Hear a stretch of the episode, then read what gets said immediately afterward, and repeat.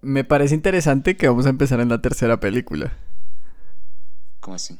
Porque El prisionero de Azkaban es 3 Ujú. de la saga de Harry Potter. Entonces me parece interesante que estamos empezando la temporada 3 con la película 3 Ah, de Harry Potter. Ok, yo no lo había visto así, pero ok, entiendo. A mí es la que más me gusta. Siento que de todas las que existen de Harry Potter, El prisionero de Azkaban para mí es el punto de inflexión de las películas de Harry Potter porque creo que de ahí en adelante cambian un poco el mood de todo el resto. Siento que la primera es muy infantil, la segunda sigue teniendo esos aires y en la tercera es que muere la infancia de Harry y de ahí en adelante las cosas se ponen como un poco pesadas.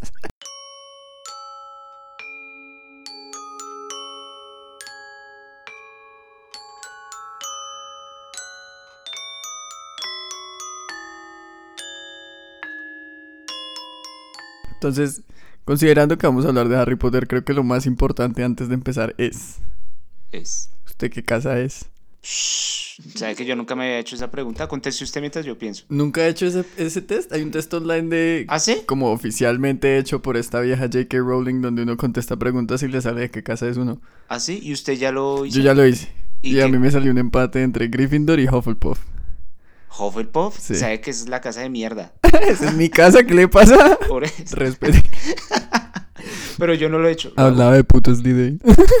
hágalo, hágalo. lo hace, lo hace. Yo nunca lo había hecho. Nunca, a mí se me hace extraño porque usted es re fan de Harry Potter. Fui. En ese momento no tanto. No tanto, Sí, pero tuvo su época. sí. ¿Y nunca le picó como saber de qué casa era?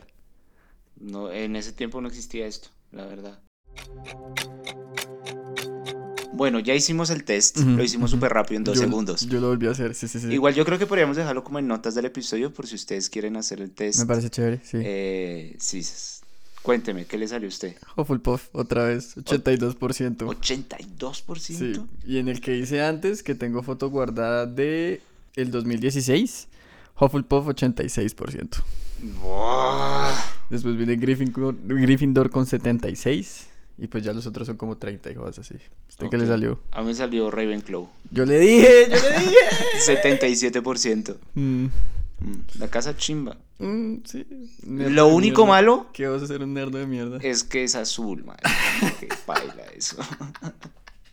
Pero está chévere, está chévere. Mm, es Está interesante. chévere. Sí, sí, se hacen preguntas extrañas. Sí. Pero bueno, esa fue la primera pregunta del episodio. Sí, creo que tocaba abrir con esa pregunta. Ya, ya, ya. Qué pena a todos los fans de Harry Potter no me la monten por ser de Hufflepuff. Ya, todos me vale verga lo que ustedes opinen porque soy de Hufflepuff.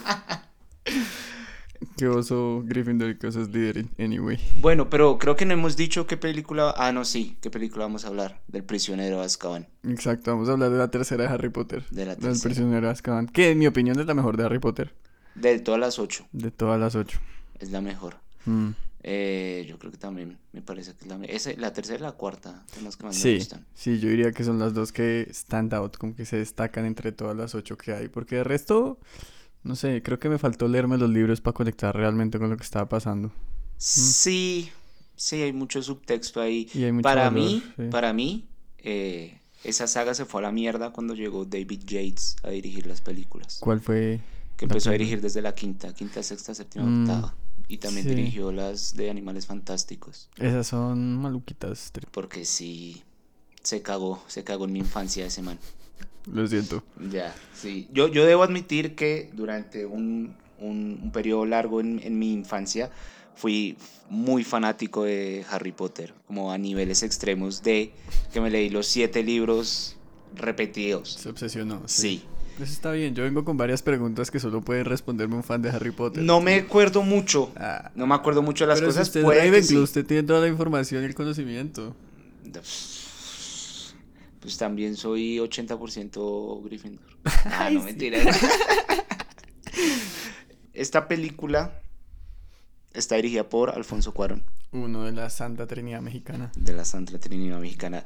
¿Sabe que primero fue, o sea, el, no me acuerdo ahorita el nombre, pero la primera y la segunda fueron dirigidas por el mismo man. Mm. Empieza por ser el nombre. No sé, no sé cómo es. Pero el man dijo, no quiero dirigir más porque quiero estar con mi familia. Entonces voy a pasar a ser productor. Y el man le ofreció a Guillermo del Toro ser el, el director de esta película. Sí. Guillermo del Toro está en todo, lo amo. Ese Guille, ¿cómo se mueve? Lo amo. Y el Guillermo el Toro fue como, no, eh, ahorita no puedo, eh, voy a recomendar a mi amigo Alfonso Cuarón.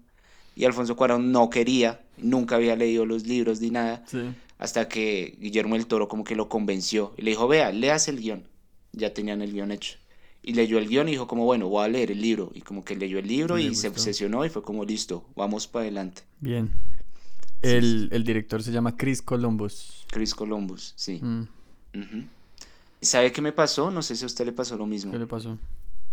Cuando empecé a ver la película fue como, marica, es muy denso que, o sea, uno creció también con estas películas Sí, 100%. eh, y es triste saber que Alan Rickman ya murió. El Dumbledore murió hace como semanas. Dumbledore, bueno, sí, cuando escuchen esto como hace cuatro semanas. Hace como un mes hace algo, como sí, sí. hace- pero igual es reciente. Es reciente. Hagrid también murió. Hagrid, sí. Eh, McGonagall está como ya bien viejita. Ya estaba viejita grabando. Ya estaba viejita en la primera. Y esa fue como en el 99. Entonces sí me pegó el golpe de nostalgia de... ah, como que abrió también una puerta a mi infancia de como, bueno, yo también crecí de alguna manera con estas películas, porque esta fue la primera que yo me acuerdo haber visto en cine, ¿Sí? eh, pues de Harry Potter. Sí. Yo me acuerdo estar en la sala y ver que estaban anunciando que iba a salir, porque esta película salió un día antes de mi cumpleaños. Entonces... Qué mágico. Sí, entonces pues fue mi regalo de cumpleaños ir, ir a ver esta película. La Mm. banda sonora de John Williams. Mm. Y ya en general no tengo muchos datos técnicos así de la película. Vale, yo creo que el cast es el mismo de todas las películas. Lo único que cambia es el profesor de Defensas Oscuras, que Sí, pues ese es como el chiste, ¿no? Que cambia todos los años. sí, sí, sí, que ese puesto está maldito. Mm. Yo, yo le tengo una pregunta a usted. Pregúnteme lo que quiera. Usted también, eh, o sea, bueno, yo creo que igual todos de nuestra generación en algún momento fuimos fanáticos de Harry Potter. O no tanto. A mí nunca me mató mucho Harry Potter. Pero igual tiene algún personaje favorito. Pues si me pone a escoger uno así obligado, diría Cedric Diggory porque Hufflepuff for Life. Ah. O Cedric Diggory o... O Sirius Black también me parece que es un personaje que tiene un arco muy interesante. De pronto Remus Lupin, pero es que yo también soy partidario de los hombres lobo. Me gusta mucho la idea y el concepto, sobre todo el medieval, que para poder ser un hombre lobo tiene que haber una transición de pérdida de humanidad, que eso se ha perdido un poco, pero en esta película se nota porque el hombre lobo es, o sea, no es Lupin, él es una... Sí, es un personaje diferente. Exacto. Y en la película lo mencionan también. Diría que alguno de esos tres, pero es que yo no sé, a mí Harry Potter nunca, creo que fue mi primer, mi primera saga en la que yo no quise meterme porque era muy popular. O sea, fueron Sí. mis primeros arranques de Snob. hipster que era como, eso le gusta a todo el mundo, qué oso que me gusta Harry Potter, entonces no me va a gustar Harry Potter. Ya, sí. Ahorita lo valoro, lo veo, siempre me vi las películas y me las disfruté hasta más o menos la quinta, sexta, que ahí empecé a perder como las ganas. Pero en general nunca fue lo mío. Yo siempre fue de otras cosas. Más Además oscuras. que siento que en la cuarta película dejan de explorar el mundo mágico y empiezan a centrarse mucho en la historia de Harry. Como más, más o menos- político. Más o menos en la quinta es cuando empieza a volverse todo ya el cuento de que Voldemort volvió, el niño protagonista que sobrevivió y cómo lo va a matar. Y ahí me pierden porque Harry se me hizo que nunca fue un personaje muy interesante. Sí. La verdad. Entonces la 1, la 2, la 3 y la 4 súper interesantes para mí porque exploraban este mundo mágico y nos mostraban todo esto que uno decía como "Ush, hipogrifos y dragones, qué chimba. Y después llega la quinta y todo eso se muere y es como pues ya la verdad Es me mucho más gris. Parece que estuviera lloviendo toda la película. Se pierde la magia, sí, no sé. Entonces a mí me perdieron después de la del cáliz de fuego. Ya. Mi personaje favorito de la ahorita que miré la peli- que miramos la película fue que caí en cuenta que creo que mi personaje favorito es Snape. Mm, ok. Se me hace muy interesante. Es Sí, muy es- O sea, es muy Es desgraciado. muy hijo de puta. En Sí. esta se le nota el hijo de puta en esa clase de reemplazo que haces. Mm. Sí, pero, pero está chimba. Y tiene una historia también muy áspera. Creo que es mucho más expandida también en el libro, ¿no? Porque Sí. en las películas él solo es un hijo de puta y en la séptima es como. Y el- "Ay, hay un plot twist que no vamos a mencionar sí, por si pero, acaso. mm". Y, y, ah, para mí nunca hizo clic esa situación. Porque es que en las películas solo lo mostraron como un hijo de puta. sí. Y ya, punto. Entonces Y sin razón de ser, como Sí, que sí, tampoco sí. explicaban mucho. Entonces entiendo el porqué y también entiendo que el trasfondo viene es del contenido original, porque creo que en las Sí. películas sí hace falta un Lo poquito de exploran muy pobremente, sinceramente. Estoy de acuerdo. Y es un desperdicio de Alan Rickman, porque ese man Es severo actor. Increíble. Severo la actor. rompe él. De verdad, la saca del estadio cada vez que hace algo. Pero, ¿Qué opina de la serie que van a sacar ahorita? ¿Van a sacar una serie? De HBO, cada temporada es un año. Ok, me parece interesante. Yo siempre estaba más de acuerdo con que las adaptaciones de los libros deben ser series, porque hay muchas cosas pequeñas y detallitos que se pierden en dos horas y media. Ya.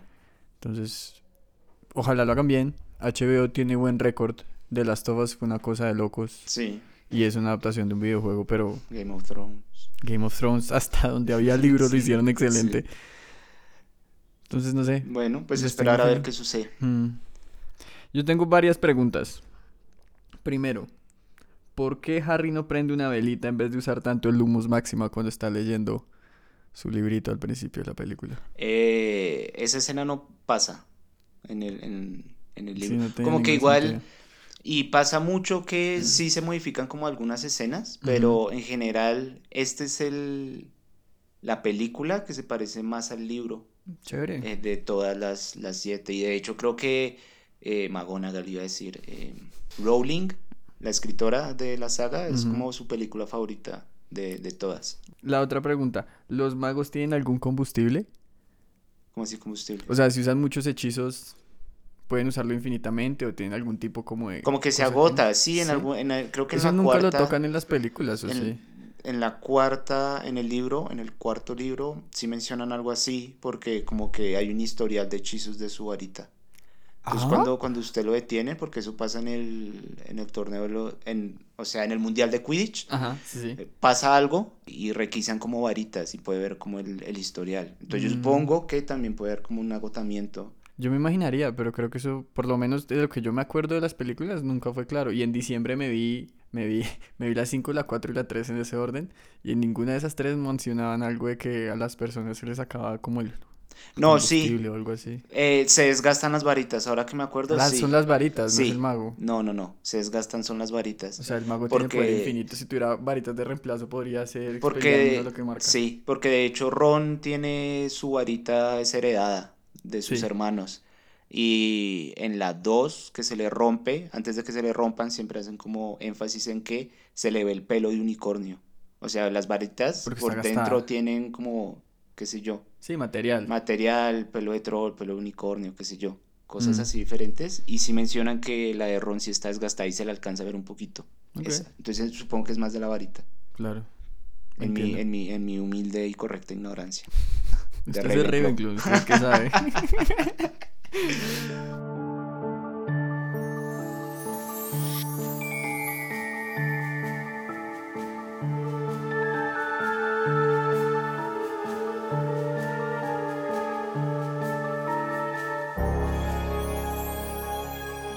Bueno, a mí me parece, y eso es algo que me molestó siempre de las películas anteriores y de las que vienen, que Harry nunca se escapara de la casa. Y en esta se escapa. Eso ya puntos extra para mí, porque la verdad yo no, te- yo no sé cómo ese chino aguantó tanto tiempo viviendo con esos hijueputas que lo trataban tan mal. Ya, sí. Y en esta se me hace que ya por fin el chino se, ap- se apropia, se empodera y dice como me mamé, me voy. Sí, sí, Que sí. creo que debió haber pasado hace mucho tiempo antes, porque además el Harry, Ya, pero es que tenía 11 es años. cierto, era un niño, tiene razón. Pero no sé, siempre, incluso cuando crecía la 4, 5 y 6, el chino seguía viviendo con ellos y era como, marica, pues ya, ¿para qué? O sea, debía ser un, un ambiente súper incómodo para todo el mundo. Pero en teoría mejora la relación después. Eso nunca lo exploran Eso nunca lo en la película, sí. No. Y de hecho en la séptima, bueno, spoilers, cuando se despiden, Mm. eh, es como una despedida como muy cordial, como igual muchas gracias y chao. Ok. Como que sí, a medida que van madurando también ellos van, van mejorando esa relación. Bueno. Pero sí es muy, es muy chistoso, es muy chistosa esa primera escena. Sí, que, se infla la tía y es como, ah, chao. ¿Sabe, sabe que, bueno, hablando como en general de la película, hay dos cosas que me llamaron mucho la atención de, esta película. Sí, sí. La primera es que es una película que va a un paso muy rápido. Sí, En la primera media hora ya estamos en Hogwarts. ya está en Hogwarts. Mm. Eh, eso, pero como que no lo agota uno. No, uno no siente que es como No apresurado, sí. no se siente apresurado, sino rápido. Y la segunda cosa que me gustó mucho, que no se ve en todas las películas, ni menos en las de David Yates, inserten bus, Em, y es que el mundo está muy vivo. Sí, Es muy vivo. Cuando Harry llega al, al caldero chorreante, qué sé yo, eh, uno ve que todo se está moviendo, como que hay mucho movimiento y eso le da mucha vida al mundo que no se explora tanto, pero como todos esos artilugios locos que uno no sabe para qué son, Mm. están muy vivos y en, en Hogwarts también se ve mucho como esa vida de los objetos, de acuerdo. También que es como muy mágico. Siento que también hace que se sienta que el mundo está vivo así Harry no esté en él. Ajá. Creo que es algo que se pierde a veces, como que las historias se enfocan tanto en los protagonistas y en la historia que se les olvida que alrededor el universo en teoría sigue andando, no solamente anda alrededor de lo que está pasando Sí. con esta persona. Y en esta sí se siente mucho porque no solamente Harry se queda como de su excursión y toda la vuelta, sino todo el tiempo uno ve que, por ejemplo, le entregan el mapa. Y ellos dicen, lo venimos usando desde que estamos en primer año. Entonces ya uno Sí. dice como, bueno, todos ellos ya tienen vida y tienen ex- existencia por fuera de la perspectiva que tiene Harry, que es la que estamos siguiendo. Y eso Sí. hace también que se sienta muy vivo todo el mundo. Es muy chévere. Sí, y en eso también influye mucho la banda sonora, es muy activa, es muy inmersiva la banda sonora. Ahí, al- al- en la secuencia casi final de la película, cuando ellos se devuelven, Ajá. suena, yo no sé si usted se da cuenta, pero suena un tic Sí, todo el tiempo. todo el tiempo, todo el tiempo que están ahí como en ese viaje. Y es como, es muy interesante y se siente muy vivo y no se siente tan infantil por más de que sean como sonidos como tan alegres, pues. Sí. Y no se siente fuera de lugar, ¿no? Sí, para Porque nada. uno diría que en medio de una banda sonora un tic tic tic así tipo metrónomo es una vaina que uno Ujú. lo distrae, pero lo justifica muy bien la narrativa, ¿no? Sí, sí, sí. Mm. Muy, muy, muy bien empatada la, la banda sonora con hacer el mundo vivo. Me gustó harto eso. Sí, de acuerdo. Me emperra que en general la actitud de todo el mundo sea no le digamos a Harry. Me emperra demasiado. Qué actitud tan estúpida. Como de negación. Sí, como de, es que no, pues, pero shh, no le digan a Harry Potter. Pero lo quieren matar, pero no le digan a Harry Potter. Es como marica, lo bien. El único es el Papa Weasley. Que a eso iba, sí, los Weasley son lo máximo. De verdad son la mejor puta familia que existe porque lo cuidan a él muchísimo y de verdad Lo como que lo adoptan. adoptan. Sí. Son divinos. Divinos, divinos. Aunque no entiendo por qué el señor Weasley no sabía de Sirius Black. ¿Cómo así? Esa duda me quedó ahí. Aunque bueno, creo que a lo largo de la película uno entiende que todo eso se explica es durante la película. Como que nadie sabía nada de Sirius Black hasta que pasan los eventos de la película y ahí es cuando la gente se entera. Ya, porque igual como que el man vivía, o sea, lo habían cogido y estaba en Azkaban. Mm. Entonces como bueno, está allá con su con su cosa perpetua. Sí, sí, esa es una nota que creo que ya me la contesté solita. Pero bueno, tengo otras dos preguntas. Pregunte, pregunte. Primero, dementores, dos puntos. ¿Qué son? Esos son Son como criaturas mágicas. son criaturas Bogart, o- mágicas. Sí. Haga de cuenta como Nazguls, pero flotantes y sin conciencia. O sea, ellos Ah, no tienen conciencia. no, ellos no tienen conciencia, sino que son como como ovejas sin conciencia. Ok. como fantasmas y ellos en teoría, o sea, estaban como existían, si me hago entender, Sí. no fueron creados ni nada, sino que Como existían. que uno llegaba a un lago y de repente había un dementor Ajá, flotando. y entre comillas los domesticaron para que fueran como los guardias de seguridad de Azkaban. Sí, sí, sí. Entonces allá como que no había eh, guardias de seguridad, sino eran solo dementores. Ok. Entiendo. La otra era por qué siempre van por Harry, pero creo que esa me la contesta también la pregunta. De hecho, Lupin me la contesta cuando habla con Harry. Que Harry le pide, entréname, por favor. Sí. Hmm. Pero sabe que Lupin es severo personaje. Me Uno, gusta resto. uno de todos los profesores, creo que uno empatiza mucho con Lupin. Hmm. Puede Sí. también porque era amigo del papá de Harry. Y como que también hay como una relación ahí como un tío, como si Harry lo viera como un tío. Claro. Pues es que si eran amigos de chiquitos. Y es chistoso porque eso siempre ha sido algo que a mí me ha parecido curioso de la película. De en general, la saga de Harry Potter. Todo el mundo habla de James y de Lily. Ellos se murieron como a los 23 años. Sí, Ellos no vivieron un culo. O sea, usted y yo somos más viejos que ellos. Entonces, Sí. claro, uno escucha a esta gente hablar de James y Lily y uno dice como... ¿Los conocieron en el colegio? Se graduaron y a los tres años se murieron. O sea, tampoco es que hubiera mucho tiempo para conocerlos. Sí, pero igual siempre hablan muy bien y que eran muy sabios. Sí, sí, sí. Sí, sí, sí. Lo que digo es que me parece chistoso es que yo por lo menos en mi percepción pensaba que tuvieran más edad y que la cercanía que tuvieran con los personajes que hablan de ellos era una relación un poco más adulta. Pero en general las relaciones, si uno se pone a pensarlo, seguramente son una cosa muy adolescencial lo que tuvieron. Sí, y, y en las películas eso no ayuda mucho porque los actores que hacen de los papás son viejos. Sí, sí, mayores. Entonces uno dice, bueno, pues ya están en sus 30, 40, qué sé yo, Sí, no, muy bien, como los 26. a los, a los más, 23. sí. Hay algo que es- yo creo que es lo único que no me gusta de esta película y es que no hacen énfasis en, em, en que había una banda de chicos como los Lucky Seven de It, Sí, que eran como un parche. que era su parchecito, que estaba Sirius Black, estaba Peter Pettigrew. Peter Gru, el papá de Harry El y Lupin. Lupin. Sí. Y eran ellos cuatro. Eh, y hay una relación que, o sea, esa amistad que tienen ellos, eso lo exploran en este libro y más adelante también, en los otros libros. Esa Ajá. amistad es muy bonita porque a Lupin lo muerden y él se vuelve hombre lobo porque lo muerden siendo un niño. O sea, no es Spoiler. como, como si fuera un... Bueno, sí, spoiler. como si fuera una mordedura a un zombie. O sea, Sí, si sí, sí. muerde un hombre lobo, baila. Sí, eso lo dice Snape en la película. Ajá. Y los otros tres em, se vuelven animagos. Los tres son animagos. Creo que en la película no mencionan, pero el papá de Harry también es animago. ¿Qué animal es él? Y él es un ciervo. Y por eso el patronus Mm. del papá es un ciervo y el de Harry también es un ciervo. Ok. No eso, sabía eso. eso no lo exploran. Como que Harry de la nada dice, vi a mi papá porque vi un ciervo, pero eso no lo explican. 100% Y es no. el ciervo es porque pues el papá era un animago.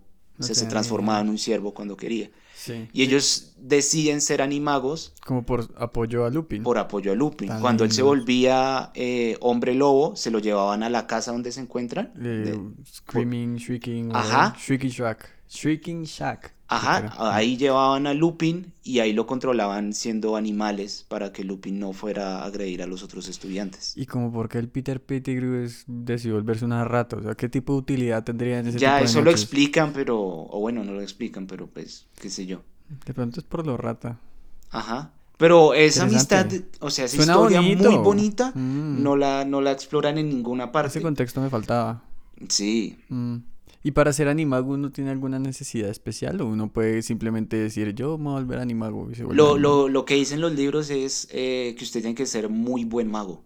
Uh, ok. Y como para que ellos, siendo adolescentes, pudieran ser animagos, Tenía que hablaba de que tenían un nivel muy perro. Mm. Eh, y, y normalmente como que tienen que estar registrados con el Ministerio de Magia, algo así. Pero ellos como que no lo estaban. Y si usted fuera animago, ¿qué animal sería? Uff. Tómese su tiempo, esto se dicta. ¿Usted cree que animago es como su animal espiritual? Sí. Sí. Denso. Denso porque le estoy preguntando su animal espiritual. Ya, pero es que a mí ni... Bueno, sí, una mantarraya, pero no tendría mucho uso. Porque si me transformo me muero, sí. pero no sé, Mm. usted. No sé. Yo te... Pero yo que día estaba hablando con mi papá y que día me puse a buscar en el zodiaco maya qué animal era. Porque yo sé que en el zodiaco griego, no, macedonio, creo que es. Yo soy Piscis, que son dos peces, pero originalme- originalmente esos peces eran un venado. En el maya, yo soy un jaguar. Sí. Y yo sé que mi abuelo le decía a los jaguares tigres mariposos. Ajá. Porque según él así es que se llamaban. Para él no se llamaban jaguares, sino se llamaban tigres mariposos. Y en el zodiaco chino yo soy un tigre. O sea, usted sería un tigre. Yo tengo la leve sospecha que yo sería algo como un tigrillo. Felino. un ligre. Un ligre. algo así. Pero si pudiera escoger, una nutria me parecería chimba. Porque es acuática terrestre, además esas piroas. ¿Usted ha visto cuando se agarran con los cocodrilos? Porque hay nutrias de río que miden como dos metros que se agarran Sí, con uno ve la cocodrilos. normalita que mide como 30 Y centímetros. es como, ay, qué bonita, pero hay unas hijueputas que se paran y son más altas que una persona. Y esas piroas se agarran con cocodrilos, yo iría chimba a ser una puta nutria de río. Me gustaría.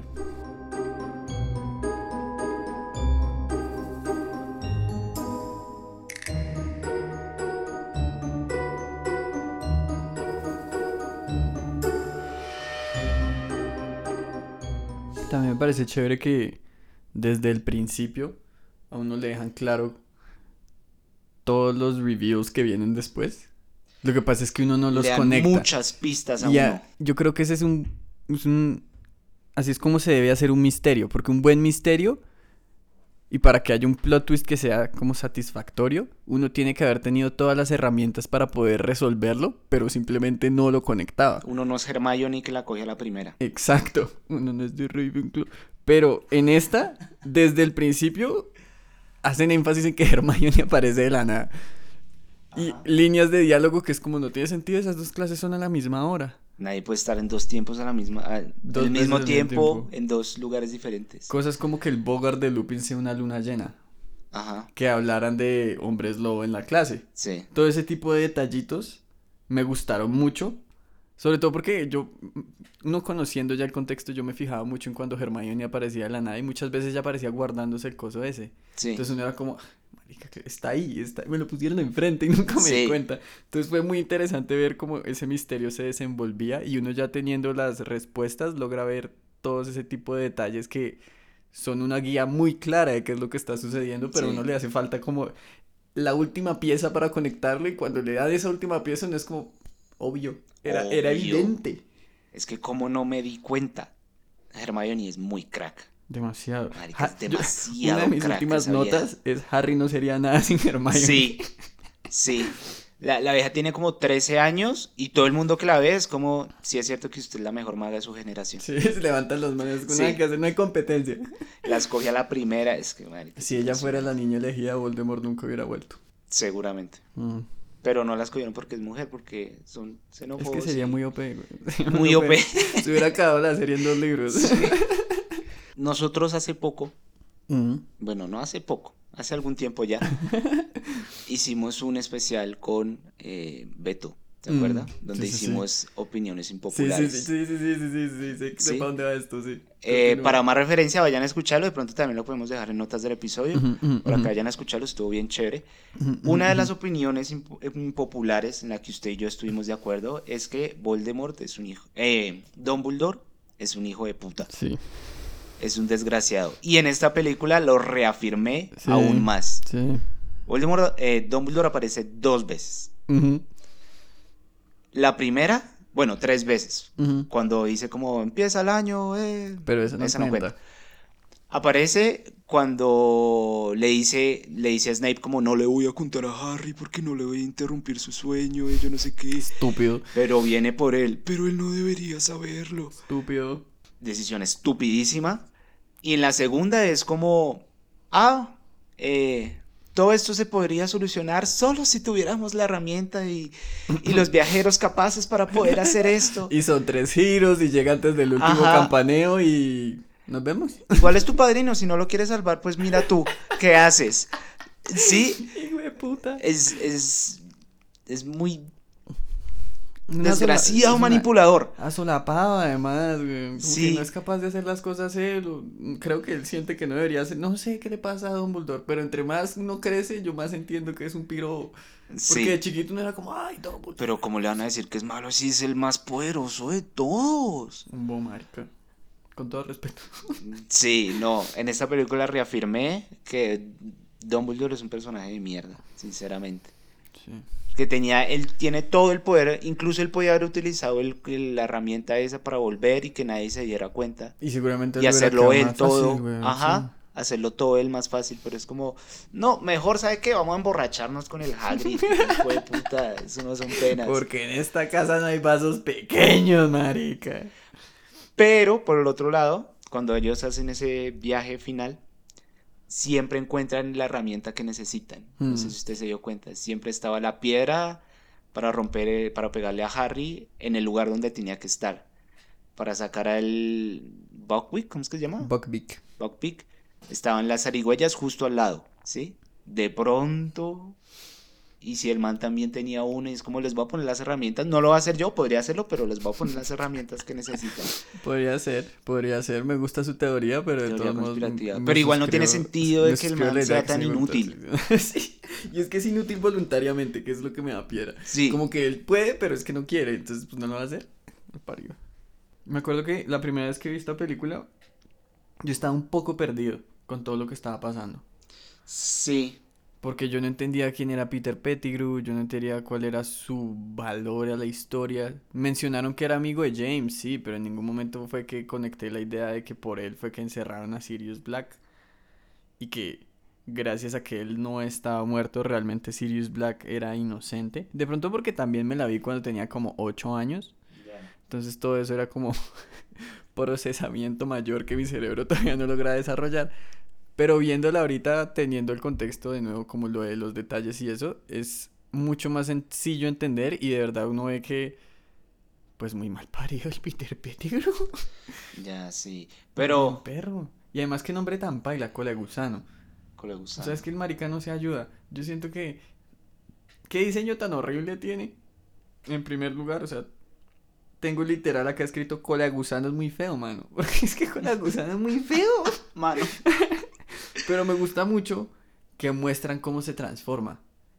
Porque Los efectos son chimbas. Sí, y no, lo muestran nada de que muestran un poquito, cortan otra parte y vuelven. Nos muestran cómo es toda la transformación y la Igual metamorfosis. Tanto de Lupin como de él. Eso me gustó mucho, mucho, mucho.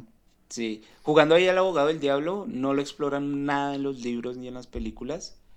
Eh, pero James sí, o sea, el papá de Harry, como que sí lo une a su grupo porque como que ve bondad en él, como que todo el mundo le tiene como asco. Es como, y ni siquiera sabemos por qué está en Gryffindor este man. ¿Está en Gryffindor? Sí, claro, los cuatro son de Gryffindor. Incluso Sirius Black, que se, o sea, toda la familia era de Slytherin, él ah, pasa a Gryffindor y por eso él lo odian en su familia, en su propia familia. Todo eso es contexto que me hacía falta. Ajá. Eh, pero por eso es que ellos son amigos, los cuatro son de Gryffindor. Eh, y todo el mundo le tiene como rabia a cola de gusano pero el James siempre es como, no, venga, pana, yo sé que usted tiene bondad en usted, yo creo en usted, y por eso es que se vuelven los cuatro panas, porque el James lo, lo protege mucho. Sí. Eh, y al final de la saga hay una interacción entre Harry y Colagusano, que uno la entiende solo si entiende el contexto de previo, que es como, es un favor que le devuelve Colagusano a Harry, por decirlo de alguna manera. Pero es contexto que es muy importante y no lo explican en ninguna parte. Explíqueme cuál es la interacción. Yo quiero saber, o sea, esto lo puede cortar, pero yo quiero saber cuál es la interacción que tiene con el gusano con Harry. Eh, en, el, en el último libro, Harry está encarcelado y va a venir Voldemort a matarlo, como que lo encuentran en la, en la mansión Malfoy. Mm, sí, sí, sí. Cuando muere Dobby. Sí. Que le tiran el cuchillo. Él está en el sótano y el que le abre la puerta es cola de gusano. Eh, pero él había perdido una mano. Sí, se la quitó en la cuarta. Ajá, y la mano era voluntad de Voldemort. Eh, pero como que él, traiciona a Voldemort para liberar a Harry. Como porque la conciencia lo, lo, come mucho. Como que él no quiere estar ahí. Como que en los libros siempre hacen énfasis en que él nunca quiere estar en las situaciones malas. Pero por alguna razón siempre llega. Okay. Por eso es que él trata siempre de escaparse de donde está. Eh, que es un personaje mucho más interesante que el que pintan en las películas. 100%. Entonces él libera a Harry para que vaya a cumplir su destino y es como eh, le dice algo del papá, como gracias por perdonarme la vida en el tercer libro, por decirlo de alguna manera, porque acá pude servirte de ayuda y tratar de... y le pide como perdón. Y después la mano la ahorca. Y la mano la ahorca y lo mata. De eso sí me acuerdo de la película, pero creo que no. Pero en la, la, escena es como solo le abre la, la, la mm. cosa y se muere. Pero es que este libro tiene muchos detalles muy chimba de, esa, de nuevo, de esa amistad de esos cuatro manes. Sí. Y creo que tampoco mencionan que esos cuatro manes son los que crean el mapa del merodeador. Eso no lo mencionan, pero eso sí lo sé yo porque alguien alguna vez me lo contó. Como que los nombres que tienen ahí, todos son los nombres de ellos. Claro, porque está Cola Gusano, está como Pies Suaves o algo así, que es Sirius porque tiene las patas de perro. Cornamenta, algo así, que, es, James y el otro que es Lupin. Mm pero eso nunca lo explican. No, tampoco, o sea, en la película no se sabe porque el Lupin sabe cuál es el mapa y cómo funciona, pero ese es contexto que uno ya conociendo esa historia de que él es parte de ese grupo de amigos es que uno conecta. Entonces sí, creo que les falta ahí, les faltó mucho explorar esa idea, pero pues supongo que es culpa de adaptación. Es que igual también, y lo que decíamos en IT, es eh, también creo que el formato no permite que se explore tanto como se exploran los libros. O sea, si a mm. uno le interesa más este mundo, lo único que uno tiene que hacer es leerse los libros. Claro. Que ahí sí lo explican todo a detalle. Por eso es que creo que también una serie puede ser más apropiada, porque se pueden dar el tiempo de explorar Ya. ese tipo de cosas. Sí, es Pero cierto. pues toca ver también. Pero igual, o sea, a pesar de que se omiten muchos detalles de esas relaciones muy chimbas, me parece que es una muy buena película. Y se entiende bien. O sea, lo Y que es- pasa es que sí. uno no ve el trasfondo de todos esos detalles y esas interacciones que aportan mucho, pero el hecho de que no esté no le quita lo que sí nos muestra. Sí. Que creo que sí es una buena película, que es coherente y es muy interesante. Y además la última hora es una locura.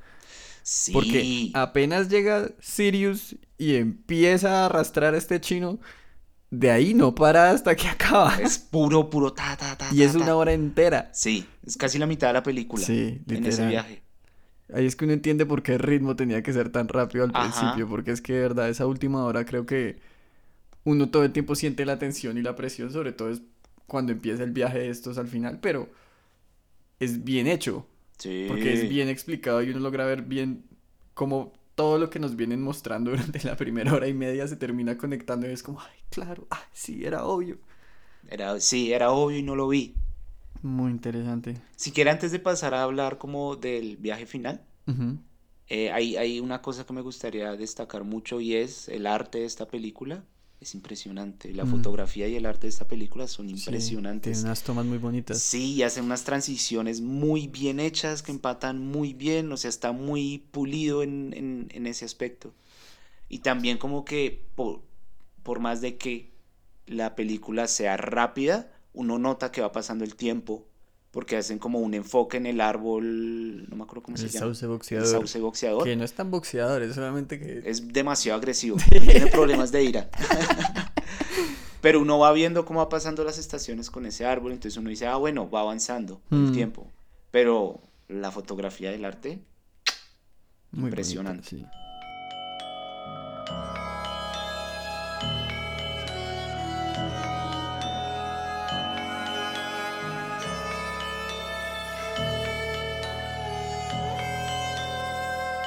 Pero bueno, ya entremos a hablar como más en detalle de la vuelta, ¿no?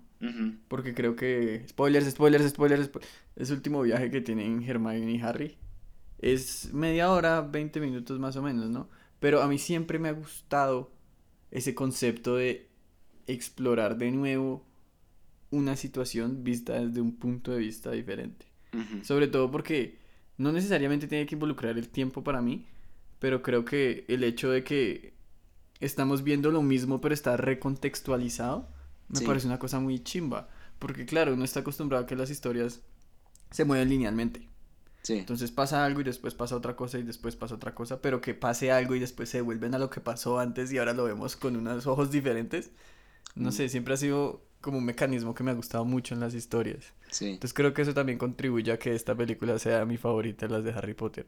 Porque esos últimos 20 minutos cuando uno ve todo lo que pasa que uno entendía que era extraño, pero no había tiempo para tratar de preguntarse Ajá. como, bueno, ¿por qué le pegaron con una piedra a este man? Sí, O por qué se reventó el jarrón, De porque habían cosas más urgentes. sí. Uno poder ver la explicación es como, "Ah, claro, qué chimba. Eso siempre me ha gustado bastante. Sí, y siempre hay como esos detalles de un aullido que uno escucha que es de una persona que no es un lobo. Mm, Uno es, ok, Salvar sirvió, Harry, sí. sirvió para, para, para salvar a Harry. A lo mejor sí es un lobo raro. Pero luego uno va entendiendo que es, o sea, eso siempre pasó. Y algo que a mí me rompió un poco la cabeza ahorita que la vi es, normalmente cuando hay películas en las que hacen como ese viaje en, eh, en el tiempo, uno ve como, ok, línea temporal A, la cagamos, entonces, volvamos en el tiempo para corregir esa línea temporal y hacer una línea temporal B donde, lo sucede, donde pase lo que nosotros queremos que pase. Que pase. Sí, Aquí, como el futuro que estamos viendo es el futuro ya corregido.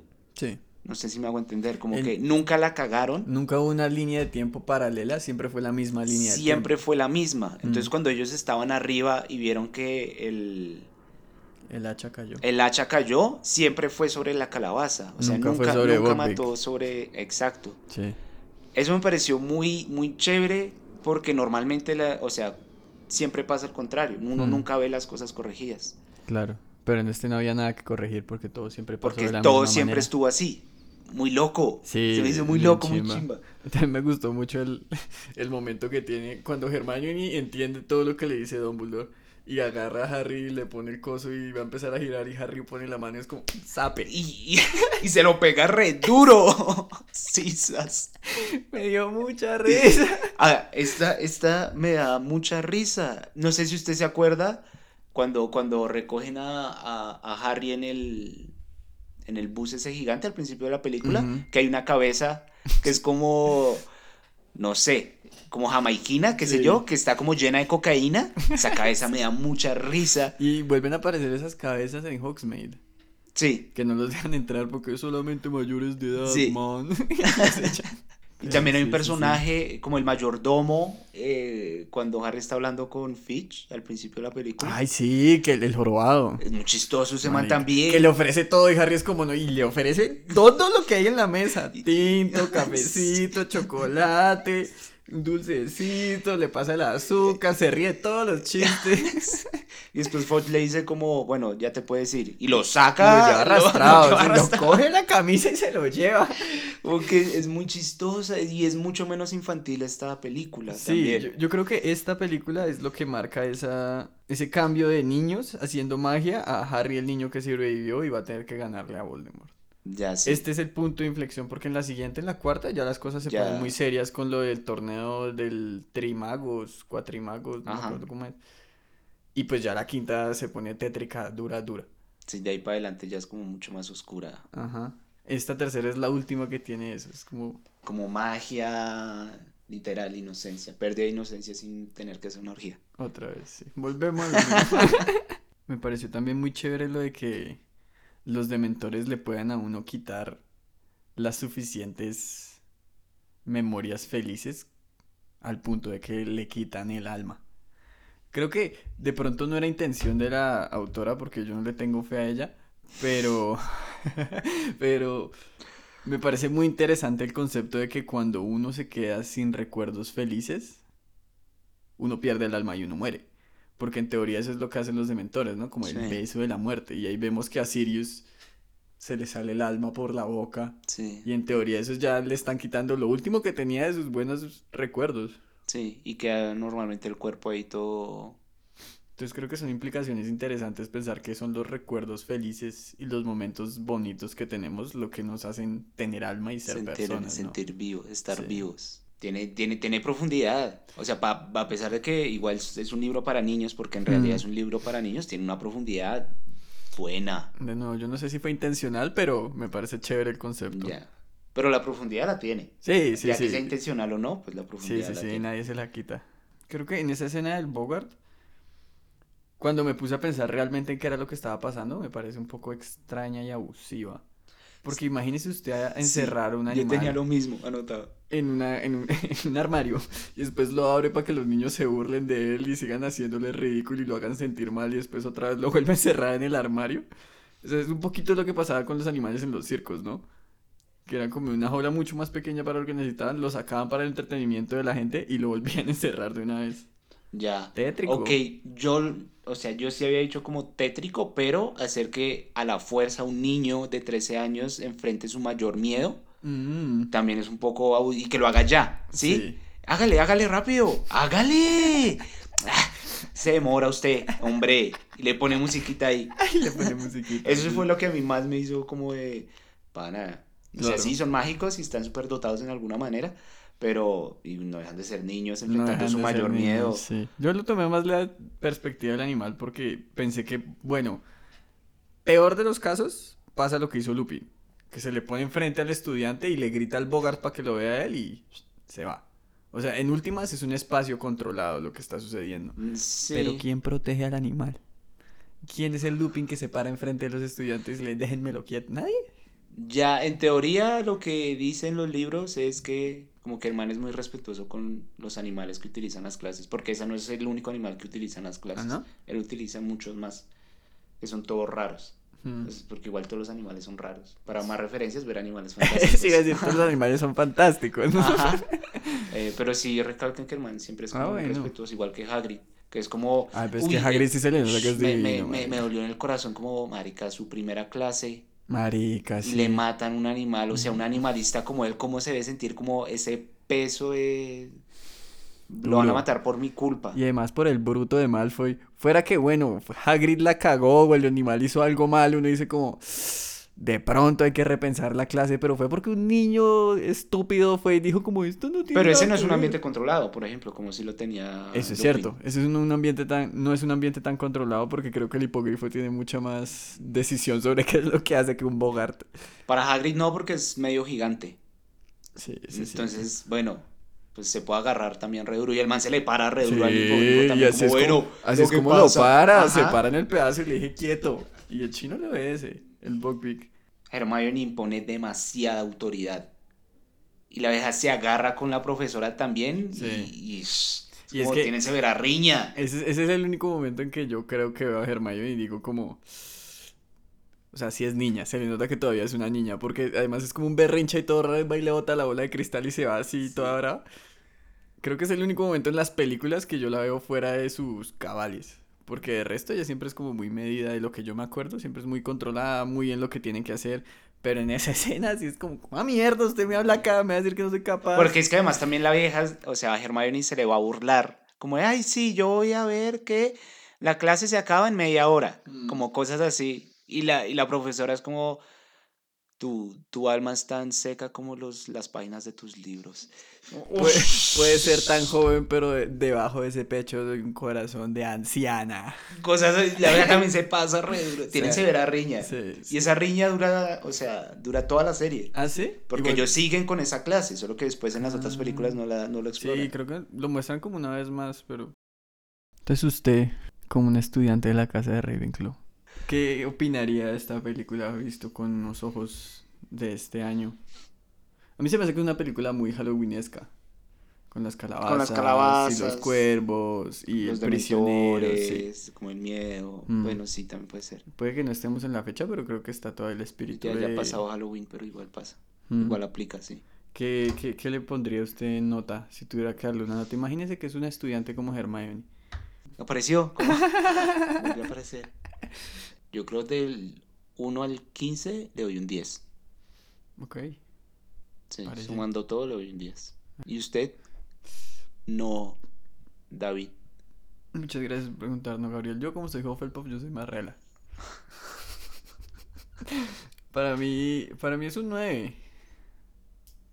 9, 9 más 1 puede ser incluso. Ujú. Porque creo que es buena película. Si yo recomendara una de Harry Potter, recomendaría Sí, esta. esta sin lugar a dudas. Sí, porque creo que el resto ya... eh. Tiene sus altibajos, no son tan constantes como esta. Sí, esta lo que pasa es que es buena de principio a fin. Tiene esos momentos que uno dice como... "Uh", pero en ningún momento es aburrida. O sea, para mí la única escena que no cuadra es la de los dementores cuando están jugando Quidditch. Pero seguramente porque hay algo de contexto que me falta del libro. Porque Sí. literalmente Snape le po- les pone el castigo, juegan Quidditch entre comillas y se le rompe la escoba. Mm. Y ya se Creo que es acaba la escena. importante en la película porque se le rompe la escoba y así se le da más bombo a la escena final de la película. Sí, o sea, lo entiendo, pero son como 10 minutos que pudieron haber cortado y en realidad no hubiera dañado nada la narrativa. Bueno, Pero sí, que- que eso sería lo único que le atacho. Como que digo como... Eh. Pero para mí no es suficiente para quitarle puntos. El más uno sería porque yo creo que Alfonso Cuarón es un crack. Y de nuevo, a mí todo esta, este concepto de revisitar y recontextualizar escenas pasadas y que además tengan sentido y sean un misterio que nos presentan desde el principio, mm, se me hace que se puede ganar un punto extra. Entonces, ¿recomendada? 100%, sí, sí, recomendada. sí, sí, sí. Bueno, hasta acá nos, nos, nos trajo el camino en, en este episodio. Mm, creo que ya no hay más de qué hablar y creo que Harry Potter ya no nos quiere más en su castillo. Eh, ojalá les llegue la carta de aceptación a Hogwarts No va a llegar nunca. y nos esperamos en una próxima ocasión. Chao. Chao.